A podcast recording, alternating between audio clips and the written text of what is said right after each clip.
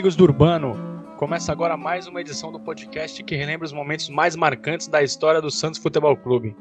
Fernando, na tua apresentação eu já vou lançar uma pergunta. Você é bom de matemática? Tudo bem? Péss...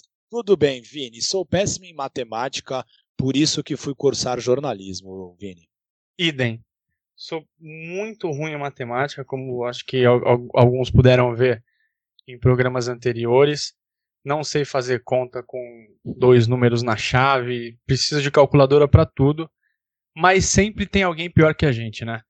E para falar, lembrar uma figura que também não é muito boa de matemática, a gente vai viajar até 1973 para relembrar a final entre Santos e Portuguesa do Campeonato Paulista, final aquela que o senhor Armando Marques errou na contagem dos pênaltis e acabou fazendo com que o título ficasse dividido entre os dois clubes.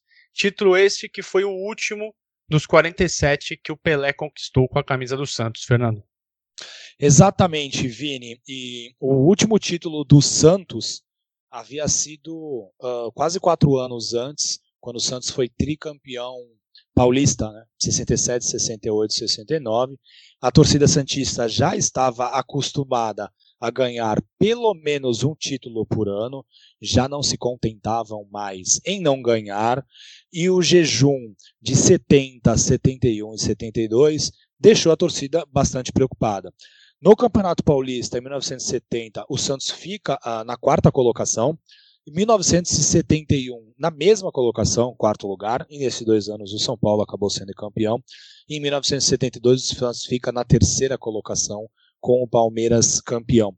Todas essas competições disputadas em formato de pontos corridos. Né? A fase de predominância do Santos no estado já havia passado, infelizmente, Vini. Mas o time ainda tinha nomes como Pelé, é claro, o que dava muita expectativa para a torcida Santista, além de outros nomes muito marcantes da história do clube, como Serras, Carlos Alberto Torres, Clodoaldo, Edu e o Pepe Vini, que agora estava numa nova versão. Pepe era treinador após aposentar-se é, da sua carreira nos gramados. Começou a comandar a equipe do Santos a partir de agosto de 1972. Em janeiro e fevereiro deste ano, 1973, o Santos fez uma excursão, como já era de costume, e disputou partidas em países da África, da Ásia, da Oceania e, obviamente, tinha que passar pela Europa, né, Vini? Perfeito, Fernando. Interessante também a gente destacar que desses nomes que você falou, né, além do Pelé, Carlos Alberto, Clodoaldo e o Edu, três anos antes, participaram do tricampeonato mundial da seleção no México. Ou seja, era uma base fortíssima e que tinha nomes como Léo Oliveira, que é um jogador que quase passa batido na história do Santos, né, mas ele tem quase 500 jogos pelo clube. Depois acho que vale a pena a gente falar, falar dele um dia. Depois que ele saiu do Santos, ele fez história também, fez carreira no Bahia. É uma figura muito interessante. Ele é o e segundo. Pouco, muito pouco conhecido. Exato. Ele é o segundo volante com mais gols na história do clube, só atrás do Zito. Sim, e a é gente lá na frente. É, e lá na frente também o Santos tinha o ponteiro, o ponteiro direito Eusébio, que com 22 anos também criava o caos para as defesas adversárias. E ele saiu do Santos jovem para brilhar no futebol mexicano. Era um time muito interessante que no, ganhou o primeiro turno do Paulistão né, de maneira invicta, 11 jogos, 8 vitórias e 3 empates. E no segundo turno, né, no Campeonato Paulista, os dois campeões do, do, de cada turno se enfrentavam na final. No segundo turno, o Santos não fez uma campanha tão boa, ficou na quinta posição. A portuguesa venceu o turno e os times é, se enfrentariam na final, como vamos, vamos contar daqui a pouco a, Portu a, a torcida do Santos via a portuguesa como uma pedra no sapato, né? E sempre a gente, a torcida do Santos, ela, ela é também muito, como é que se fala, é, supersticiosa, né, Fernanda? A gente sempre pensa, nossa, esse time atrapalha a nossa vida. E antigamente esse time era a portuguesa. E essa história começou lá na década de 40, na década de 20, na verdade. E ela ganhou força na década de 40, em 1948, quando o Santos perdeu para a portuguesa na 15ª rodada e deixou caminho livre para o São Paulo ser campeão. O Santos foi vice ficando dois pontos atrás do São Paulo. Exatamente, Vini. E a torcida Santista também se lembrava que, no título de 1955, quando o Santos quebrou um tabu de 20 anos sem conquistas, a portuguesa ganhou do Santos por 8 a 0 naquela competição. E o Santos vinha numa, muito bem naquele ano de 1955, e aquela derrota colocou muitos pontos de interrogação numa equipe que depois se tornaria uma das principais da história do clube. Como é que é... perde de 8 a 0, né? Um time que foi campeão. Então, perde de 8 a 0 e na rodada seguinte a equipe já se recuperou. Muitas pessoas chegaram até a cogitar a saída do técnico Lula depois dessa derrota, mas enfim, foi realmente um acidente de percurso e isso ficou claro. Em 80 jogos pelo Paulistão, entre Santos e Portuguesa, Vini, só para até para o pessoal conseguir compreender o grau de equilíbrio que existia entre Santos e Portuguesa naquela época, em 80 partidas é, exclusivamente pelo Campeonato Paulista, haviam sido 35 vitórias do Santos e 32 da Portuguesa, com 13 empates. Então, assim, os confrontos entre Santos e Portuguesa tinham muito equilíbrio. E naquele mesmo campeonato, de 1973, novamente equilíbrio. No primeiro turno, o Santos ganhou de 1 a 0 com um gol do Eusébio, que você comentou há pouco, e essa partida foi disputada lá no estádio do Morumbi. Pelé jogou, saiu lesionado, teve um gol anulado, enfim, o Santos ganhou de 1 a 0. Mas no segundo turno, quando o Santos caiu um pouquinho de produção e enfrentou a Portuguesa, o Santos perdeu por 1 a 0, com um gol de Tatá, uma partida disputada no Pacaembu. Então assim, Santos e Portuguesa chegavam com equilíbrio no confronto histórico também equilibrados nas duas partidas que disputaram na fase anterior, com cada um ganhando uma vez nas duas partidas pelo mesmo placar, Vini, 1 a 0. Verdade, Fernando. E aqui, claro, a gente sempre enfatiza, todo mundo sabe, é um podcast sobre o Santos, mas vale lembrar que é muito triste ver a portuguesa na situação que ela está hoje, né? Porque é um time muito tradicional que revelou muita gente que já brigou lá em cima, é, foi vice-campeã brasileira já, campeão, campeão paulista, e particularmente eu torço para o time se recuperar e voltar, porque era uma atração jogar com a, com a portuguesa. É sempre bom jogar contra a portuguesa. São jogos abertos, eles têm tradição ofensiva também, e tomara que eles se restabeleçam o quanto antes. E sempre, tinha piada, e sempre tinha piada na padaria no dia seguinte, né, Vini? Isso era muito legal também. Como Sim, o Santos aquela... é uma cidade que tem uma colônia portuguesa muito grande, e por mais que todos os, os, os, portugueses descendentes não torçam para todos eles para a portuguesa, eles têm um carinho muito grande.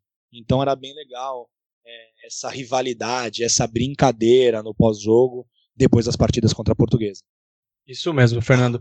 E na semana que antecedeu a, a partida final, o Santos tá, tinha algum, alguns, algumas dúvidas né, para a partida. O técnico, técnico Pepe poderia ficar sem nomes como Carlos Alberto e Eusébio, mas os dois se recuperaram de lesão. E o Clodoaldo e o Pelé estavam gripados, mas também acabaram se recuperando. E aproveito aqui para dizer que se um deles espirrar, já de bate pronto aqui já desejo, desejo saúde para os dois. E o Pepe também estava na dúvida se o Carlos Alberto iria para lateral direita ou jogar por dentro na zaga. É, só que o Marinho Pérez acabou sentindo uma lesão no aquecimento do jogo e aí o Pepe colocou o Carlos Alberto e o Vicente no miolo da zaga e colocou o Zé Carlos na lateral. E o Zé Fernando... Carlos que era lateral esquerdo, né, Vini? Isso. E nessa isso partida mesmo. ele joga como lateral direito. Ele era destro. O Santos tem uma grande história com laterais esquerdos destro. Sim, exatamente. Mais recente a gente teve, teve o Zeca, mas. Marcos Adriano. Marcos Adriano, de 95 também. Alguns nomes que conseguem fazer esses dois lados lateral, que não é, não é, não é fácil não. Jogar na lateral é, é complicado.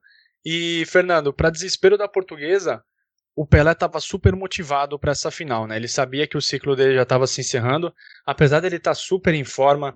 Não sei se todo mundo teve, teve acesso a ver recentemente a TV Gazeta transmitiu a despedida do Pelé em 74 Santos e Ponte Preta.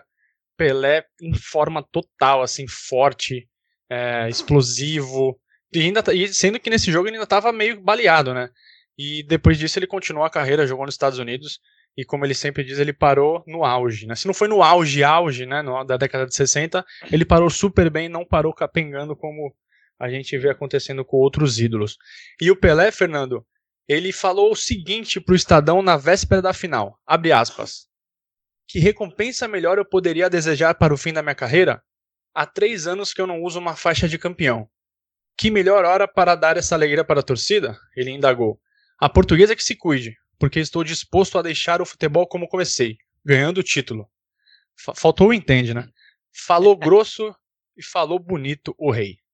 Ele pode, né, Vini? Ah, rapaz, como eu queria ter vivido essa época para poder me dirigir a um estádio sabendo que Pelé estava muito motivado para disputar aquela partida. Não é, cara. Enfim, hoje, em dia, hoje em dia a gente vê a gente vai, vai para ver figuras motivadas. Não vamos nem citar nenhum nome, mas ah, também é, é, é, duro. É, é duro também, né? Comparar qualquer pessoa, qualquer ser humano com o Pelé. É injusto. Assim, o Almir Pernambuquinho fez uma das principais é, considerações sobre o Pelé. Ele amaldiçoou toda uma geração de jogadores, né, Vini? Ele colocou o um nível tão alto que todo mundo parecia comum, todo mundo parecia fraco, é, ou não tão competente quanto ele não, não podemos levá-lo em consideração. E não, é assim, é bem por aí, cara. É bem por aí, Fernando. Até desculpa cortar. Exatamente isso. E o, o Almir Pernambuquini, Pernambuquini tem uma biografia que é maravilhosa. Chama Eu e o Futebol. Eu tenho, vale muito a pena ler. Quem gosta de, de, de história, bastidor de futebol, essa biografia do, do Almir Pernambuquini é uma das melhores que eu já vi na minha que eu já li na minha vida. Exatamente, extremamente polêmica, extremamente é, explosiva. Você só vai encontrar esse livro em sebos, mas vale a pena. E Vini, tudo pronto. Dia 26 de agosto de 1973. O local foi o estádio do Morumbi, que era o estádio que recebia todas as principais partidas que aconteciam entre os clubes paulista, paulistas. 116 mil 156 pessoas pagaram para estar presentes é, naquela tarde na partida Santos e Portuguesa, o que gerou uma renda recorde de 1 milhão e 502 mil cruzeiros, Vini. Eu acho que é 1 milhão e 502 mil cruzeiros, Vini. Você pode arredondar para a moeda atual, por favor, não? Então, Vini, eu vou ficar devendo isso para você. Mas enfim, era a renda recorde do estádio, do estado para partidas de futebol. Então imagina que as duas equipes lucraram um pouco, Vini. O árbitro escolhido para essa peleja era uma figura das mais controversas, Armando Marques. Controverso, pois é, era acusado por algum dos jogadores de sempre querer aparecer mais do que os atletas. E nessa tarde, Vini, ele fez exatamente isso, mas não necessariamente pelo excesso de vaidade e ego, como era comum a ele. A portuguesa, uh, que veio como. chegou nessa partida como a campeã do segundo turno e muito motivada, porque uh, logo depois de vencer o segundo turno já enfrentaria essa final, jogou com o Zecão, Cardoso, Pescuma, Calegari e Isidoro, Badeco e Basílio, Basílio Vini, aquele mesmo que depois se tornaria ídolo no Corinthians, né? apelidado de pé de anjo pela torcida do Corinthians. Basílio que é uma figura sensacional. E o ataque da portuguesa com Xaxá, Enéas, que depois deu lugar a Tatá, Cabinho e Wilsinho. E o técnico era Otto Glória, Vini, que havia em 1966 dirigido a seleção portuguesa na Copa do Mundo e os portugueses chegaram inclusive às semifinais e ficaram com o terceiro lugar daquela competição. O Santos, o glorioso alvinegro praiano, formou com Serras no gol, Zé Carlos, Carlos Alberto Vicente Turcão, Clodoaldo e Léo Oliveira, Jair da Costa, que depois deu lugar à Brecha, Eusébio Pelé e Edu o técnico de todos eles era o maravilhoso José Macia, o grande Pepe. Sempre elegante. Um... Sempre elegante. O Pepe, figura fantástica, dando seus primeiros passos como técnico de futebol e que depois seria uma carreira tão vitoriosa quanto a de jogador. De um lado, Vini, a experiência do time Santista, né, que tinha quatro tricampeões do mundo pela seleção, que nem você citou, Carlos Alberto, Clodoaldo, Pelé e Edu eram jogadores do Santos e servindo a seleção em 70. Tinha um outro jogador do Santos também naquela seleção, o zagueiro Joel Camargo, mas ele já não estava mais no clube. E do outro lado, Vini, uma equipe jovem da portuguesa, mas a força principal estava no conjunto. Né? E o Otto Glória conseguiu é, dar um padrão de jogo muito bom para essa portuguesa, que inclusive o sucesso fez com que chegasse até a final. E agora, Vini, só para a gente é, entrar no clima da partida, vamos escutar uma narração do grande Fiore Giliotti para a Rádio Bandeirantes sobre o início da partida.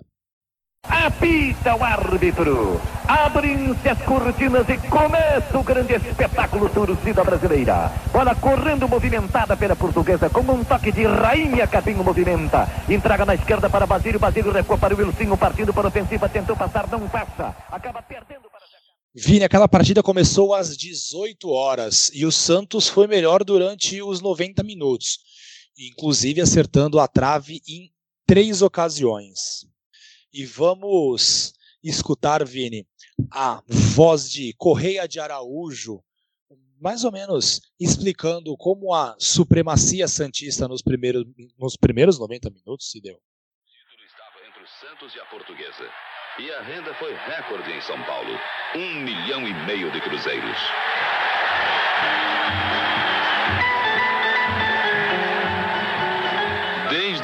Início, liderados por Pelé, os jogadores do Santos mais experimentados jogavam com tranquilidade. Na portuguesa não acontecia o mesmo. O time apenas se defendia e todos estavam nervosos. O Santos foi sempre mais ofensivo.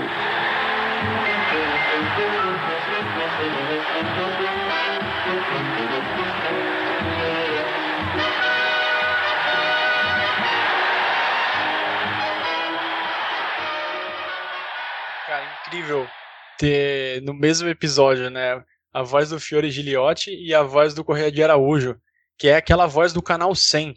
Para quem é um pouco mais velho, é, eu não eu, eu sou velho, mas não sou tão velho assim. Não peguei o canal 100 no cinema, é, que, que precedia as, as sessões né, dos filmes. Eu não vi, nunca vi o canal 100 de cinema, mas via na televisão e ficava encantado com aquela narrativa com aqueles quadros, era uma coisa maravilhosa. E, e o Fiore Giliotti, né? É, quem gosta de rádio assim como eu, fica maluco assim com essas narrações. Eu volta e meia. É que hoje em dia, né, com, com, com a TV e tudo mais, pay-per-view, essas coisas, você acaba, eu acabo assistindo os jogos do Santos na TV e pouco ouço no rádio. Mas volta e meia me pego ouvindo narrações de outros times que não o Santos, só para lembrar como é gostoso ouvir rádio. E como você disse, Fernando Santos foi melhor né, durante os primeiros 90 minutos, segundo os relatos das, da partida dos jornais e da, da, das matérias que a gente achou. O Santos jogou para ser campeão. A portuguesa se fechou no, na defesa e tentou explorar os contra-ataques, talvez uma tática do técnico Otto Glória para empatar no tempo normal e tentar o bote na prorrogação o Clodoaldo, Fernando, naquele, naquela, naquele campeonato, ele atuava mais como um líbero, né? Jogava entre os zagueiros. Só que naquele jogo, o seu Pepe deu mais liberdade para que, que o volante iniciasse as jogadas. Então o Santos tinha um jogador a mais ali no meio, né? Um pouco mais avançado, e atacava com quase todos os jogadores da linha de frente. Pelé e Edu foram destaque pelo lado do Santos, como quase sempre, mas o 0 a 0 perdurou até a prorrogação. Na prorrogação, a portuguesa tinha um time um pouco mais jovem, estava mais inteira fisicamente e o Basílio quase fez o gol do título no último minuto, mas o Serras defendeu. Eu vou subir aqui a narração do Fiore Giliotti nessa defesa do chute do, do Basílio na defesa do Serras. O, o Fiore até brinca com a torcida do Santos. Ele disse que quase morre do coração a torcida de Vila Belmiro. Na minha voz não tem a menor graça, vamos ouvir na voz, na voz do Fiore. Adapta para Basílio, Basílio dá para Cabinho, Cabinho domina, jogou em profundidade para Tatá, agora ou nunca, atenção, vai rolar para Basílio, Basílio desceu, é fogo, chutou, o goleiro defendeu, desvia para escanteio, quase morre do coração a torcida de Vila Belmiro, porque Basílio ficou sozinho na boca. E Fernando, essa defesa do nessa defesa do Serras, eu queria até chamar agora você para falar um pouquinho mais do do goleiro argentino. Queria que você falasse o status, como que ele chegou em Vila Belmiro. Ah, Vini, o Serra chega em 1970 na Vila Belmiro com status de melhor goleiro do mundo. Inclusive, os jornais da época indicam que o Santos estava na dúvida entre contratar o Serras, que era o goleiro titular da seleção argentina, ou Ladislau Mazurkiewicz, do Penharol, que era titular da seleção uruguaia. Esses dois, junto ao Gordon Banks da Inglaterra, eram, pela imprensa da época, considerados os três melhores goleiros do mundo. Então o Santos vai contratar o Serras para ter, é, defendendo a sua meta, um dos melhores goleiros do mundo, coisa que aconteceu por muitos anos antes com o Gilmar dos Santos Neves. E o Serra jogou, chegou extremamente valorizado, quase não chega, porque a ditadura argentina tentou considerá-lo como jogador de patrimônio nacional e quase ele não pôde vir para o Brasil, Vini. Viu o que, a ditadura faz, jovens? Então, sempre bom a gente ter a história fresca na nossa memória. É, e tem uma polêmica também nesse jogo, Fernando. Para não já, já tem a polêmica dos pênaltis, mas antes do pênalti a gente teve uma outra polêmica os torcedores da portuguesa dizem que o, o atacante Cabinho fez um gol e o, e o trio de arbitragem anulou. Só que assim, é, em nenhum jornal da época você acha relato desse lance. E o próprio Cabinho, que foi entrevistado anos depois, não lembra dessa, dessa jogada. Então, assim, pode ter sido uma bola, um lance que foi impugnado com antecedência, todo mundo parou e ele empurrou para a rede. É, não existe essa, essa jogada mas fica no imaginário popular. E aí, pênalti, bom, começou. Exatamente, Vini. Depois de o 0 a 0 persistir no tempo extra, uh, o regulamento previa a disputa de pênaltis para definir o campeão paulista. O campeão tinha que sair daquela partida. E anos antes, as partidas se é, as finais empatadas tinham sempre uma partida extra. Nesse ano, não. É, em caso de empate persistente, disputa de pênaltis para definir o vitorioso. A portuguesa começou batendo, na verdade, quem começou batendo foi o Santos, e quem começou defendendo foi a portuguesa. O lateral Zé Carlos teve o seu pênalti defendido pelo Zecão, goleiro da portuguesa. A portuguesa poderia abrir vantagem, porém o Isidoro chutou a bola para a defesa do goleiro argentino Serras, com duas cobranças, Vini, 0 a 0 ainda.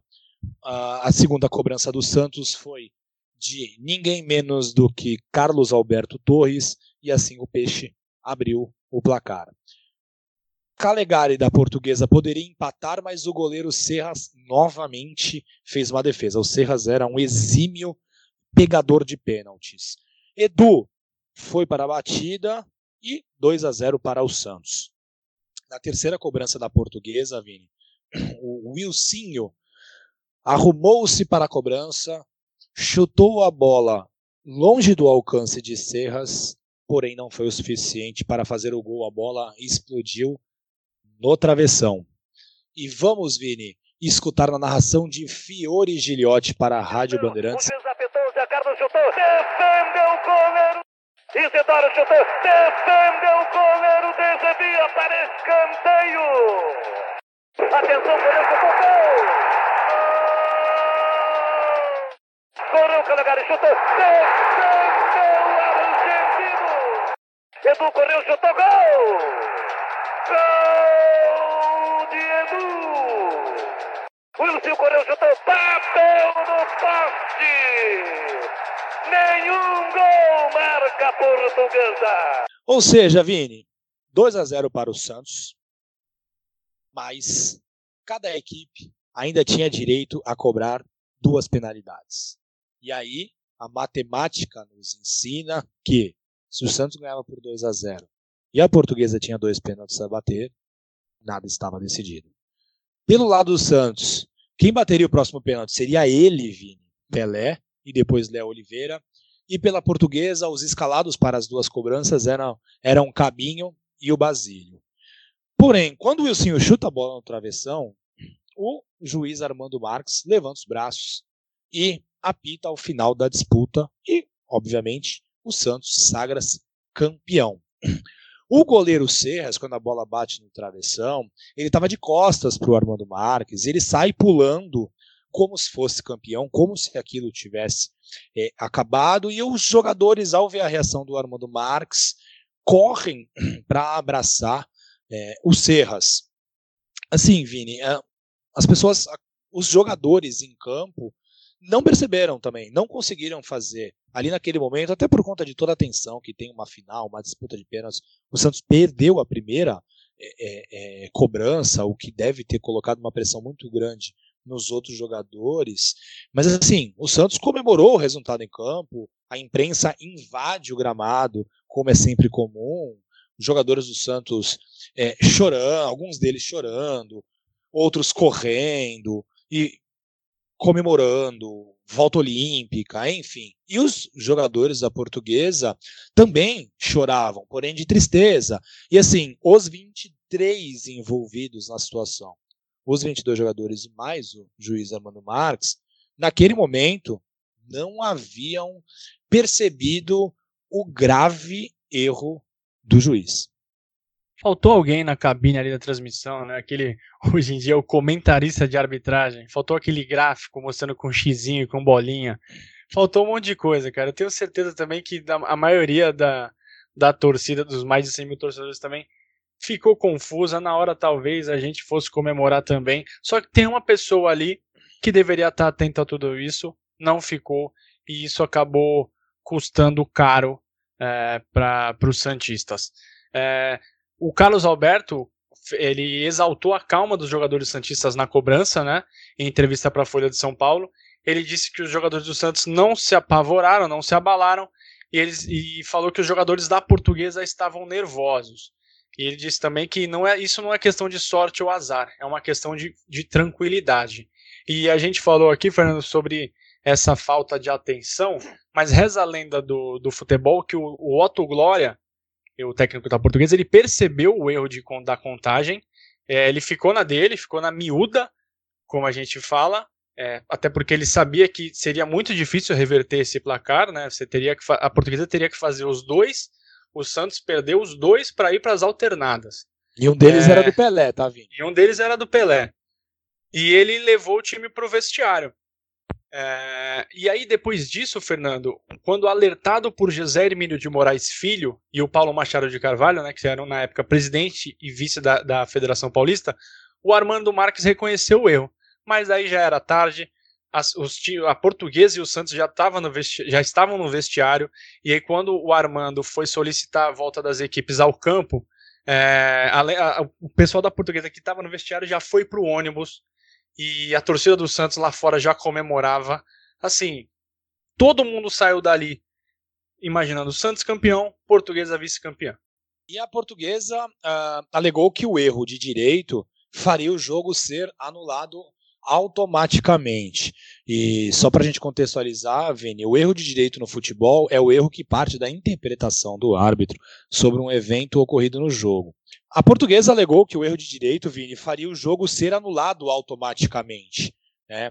O, é o erro que faz parte da interpretação do árbitro sobre um evento ocorrido no jogo. E a, a, a aposta da portuguesa era que isso faria com que a partida fosse disputada novamente. O Pepe, o técnico do Santos, deixou claro que o Santos não jogaria novamente. Até porque o Santos tinha o um calendário extremamente é, prejudicado por conta de todos os amistosos que o Santos tinha que fazer. Então, encontrar datas para jogar novamente realmente seria muito difícil. E no fim das contas, os dirigentes da Federação Paulista se reuniram com os presidentes dos dois, dos dois clubes. O presidente Santista era o Vasco Faé e o presidente da portuguesa era o Oswaldo Teixeira Duarte. E esse Oswaldo Teixeira Duarte, Vini, que é o, o que dá Popular. nome. Exatamente, é o que dá nome ao estádio da Portuguesa, o estádio do Canindé. E ainda no Morumbi, eles decidiram pela divisão do título ao invés de uma nova partida. O Vasco Faé, presidente do Santos, disse ainda que haveria carnaval tanto na Baixada Santista quanto no Planalto. E o Oswaldo Teixeira Duarte, o presidente da Portuguesa, disse que teria muita festa com bacalhau e peixe. Cartola é cartola, não importa a época, né? Impressionante. Essa decisão foi tomada em conjunto é, com a Federação Paulista de Futebol e a justificativa maior, além das datas, né, da, da, do calendário complicado, era evitar uma ação do Tribunal de Justiça Desportiva, é, já que isso levaria muito tempo e, e, e, sem as datas disponíveis, a solução foi dividir o título. Agora você imagina, você é campeão, mas vamos trazer para cá agora. Santos é campeão em 2020, a gente sai da Vila Belmiro campeão e no dia seguinte a gente descobre que não somos o campeão.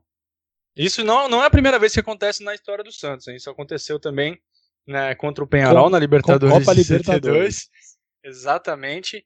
E também mais recentemente na Libertadores de 2018, o Santos empatou com o Independente no jogo de ida por 0 a 0 e na véspera do jogo de volta a gente acordou com a notícia de que o, o jogo foi 3 a 0 para o Independente por, pela suposta escalação irregular do Carlos Sanches, que anos depois é, a Comembol eximiu o Santos de culpa. Coisas que só acontecem com a gente, Fernando. Exatamente, Vini. É triste demais. Pois é. E é, depois da, da, de ficar reunido com os dirigentes da, dos clubes e da Federação Paulista, não teve jeito. O Armando Marques teve de encarar os repórteres na saída do Morumbi e falou: Vocês acham que errei de propósito? Foi um simples erro de matemática. Armando, simples erro de matemática é eu ir na padaria e comprar quatro pães ao invés de cinco pães. Desculpa, isso não é um simples erro de matemática. E apesar ele era muito de... vaidoso, ele era muito vaidoso. Ele era, ele era popstar, ele ia nos programas de TV. É uma figura que também vale vale levantar a história dele porque foi uma figura super importante pro, pro desenvolvimento do, da profissão, inclusive. Sim, ele e... adorava expulsar o Pelé. Ele adorava.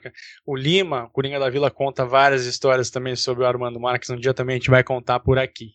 E, Fernando, para você ver como às vezes os, os cartolas jogam para a torcida, o presidente do Santos, o Vasco Faé, ele concordou com a decisão, né, como você falou, só que no dia seguinte ele foi na, na sede da federação para protestar. De nada disso adiantou. E vamos falar agora, cara, de uma coisa muito bacana que aconteceu 40 anos depois, em 2003. 40 anos depois de 73, em 2013, sete anos antes do que a gente está falando agora, caso você esteja ouvindo esse episódio em 2020.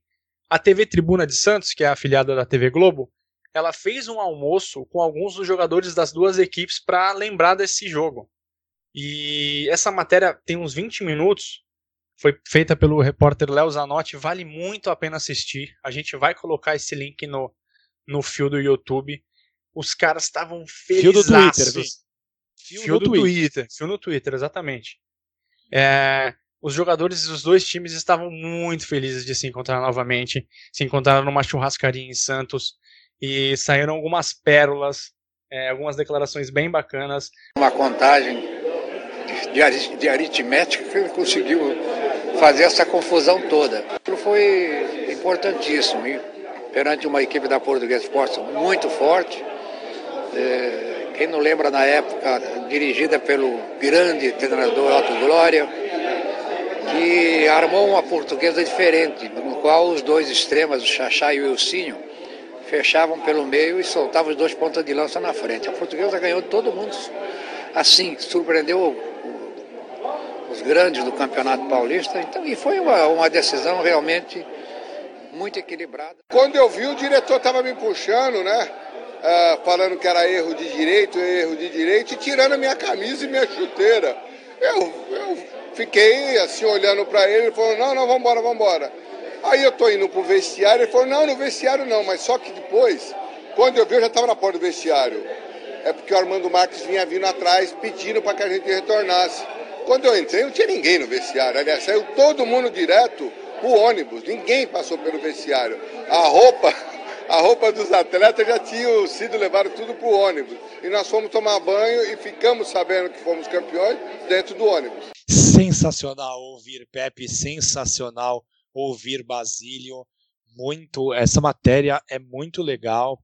Uh, pessoal, vale a pena depois buscar lá no Twitter, arroba Amigos do Urbano, a gente vai colocar o link e é bem legal para a gente ver como estão esses personagens, como estavam esses personagens 40 anos depois daquela maravilhosa tarde, Vini, porque é um título muito lembrado, apesar de dividido, e também marca a última conquista oficial de um título por parte da portuguesa, né?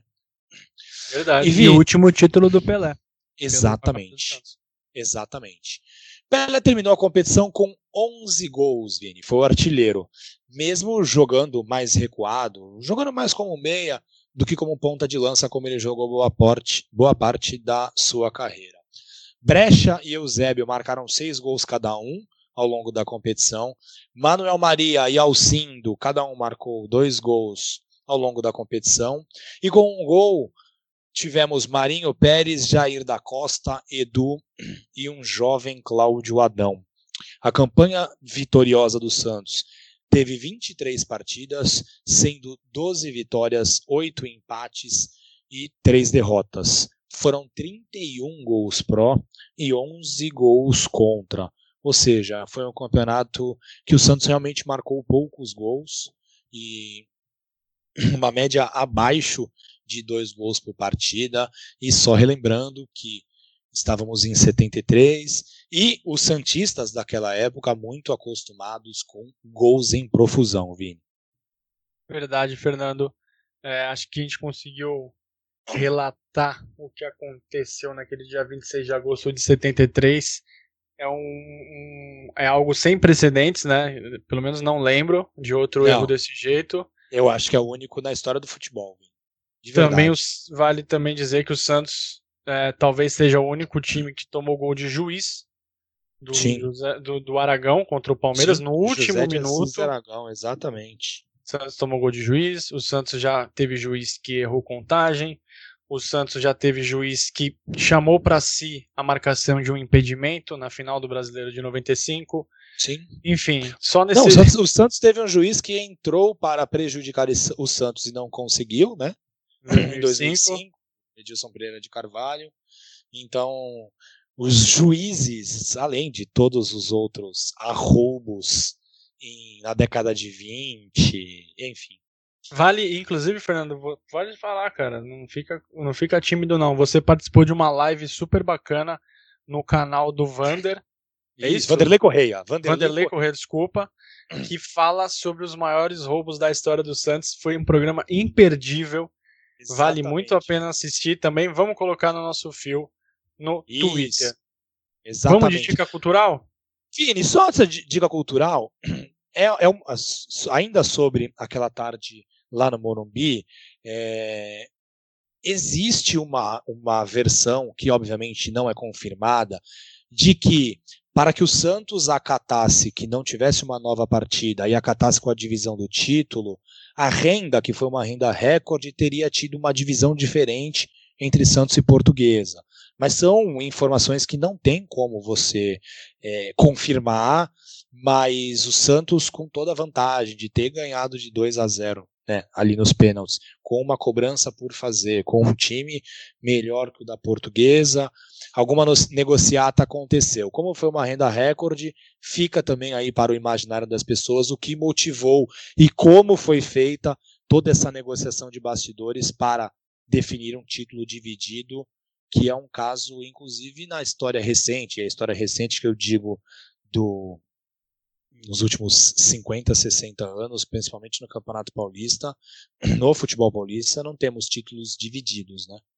Sim, eu acho que também faltou naquele churrascão em 2013, eles podiam bater um pênalti ali se o Santos fizesse ele era campeão e não dividia mais porcaria nenhuma. O título ah, rapaz, mas mas quem pessoal que vai ver aquela matéria vai ver como os jogadores da Portuguesa eram bem agradáveis, Vini. Foi Sim, uma coisa positiva das contas. Exato, porque depois que você Você vê... fez todo um discurso elogiando a portuguesa e triste pela situação que eles estão, Vini. E depois agora... quer tomar o título, e, né? Exatamente, não faça isso, Vini. e depois que você vê essa matéria, bem, a gente não viveu aquela época, a gente não tinha nascido Sim. ainda. É, depois você vê aquela matéria, eu falei, cara, quer saber? Deixa o título dividido mesmo e legal, o Santos tem legal. muito paulista aí que se dane. Deixa Sim. isso pra lá. E outra também, ô Vini, é, é, é um, um fato exclusivo da história do Santos. Isso é bem legal, principalmente pra gente que é fascinado por história. Sim, então, é, quem não sabia, acho que a história é, a maioria da torcida sabe, né, sobre essa história, mas quem não sabe agora, é, tenho certeza, quem não sabia até agora, tenho certeza que ficou indignado. Com certeza. Bora Pode mandar dica. sua dica. Pode mandar sua dica. Tô é, curioso. É, a minha dica cultural é para os torcedores santistas uh, lerem o livro chamado Os Dez Mais dos Santos. É, é uma série de livros que é a coleção Ídolos Imortais, publicados pela editora Maquinária e foi escrito pelo jornalista Tiago Arantes. Esse livro foi lançado em 2012. E ele traz o perfil dos 10 maiores jogadores da história do Santos. O Thiago Arantes elencou como os 10 mais Feitiço Pagão, Zito, Pepe, Gilmar, Pelé, Lima, Carlos Alberto, Robinho e Neymar. Então, um pouquinho da história desses 10 monstros sagrados da história santista são muito bem explicados e muito bem detalhados, muito bem escritos pelo Tiago Arantes. Vale a pena, viu, Vini? Vale mesmo. E até pegando o gancho na sua dica, a minha dica é o livro Pepe, o Canhão da Vila, escrito pela Giza Macia, filha do, do seu Pepe, lançado em 2015 pela editora Realejo.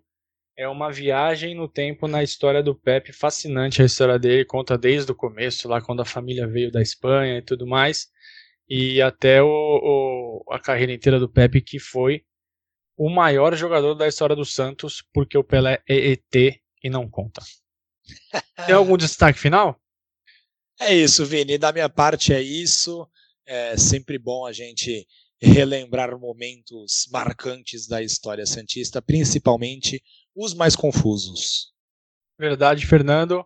Só o meu destaque, eu quero alertar que estamos no Spotify, Apple Podcasts, Google Podcasts, no YouTube, Castbox e Radio Public. Quem quiser falar com a gente, é, tem o Twitter, arroba, arroba Amigos do Urbano, e, e o e-mail amigosdourbano.gmail.com. Até daqui 14 dias, Fernando. Grande Valeu. abraço, Vini. Até lá.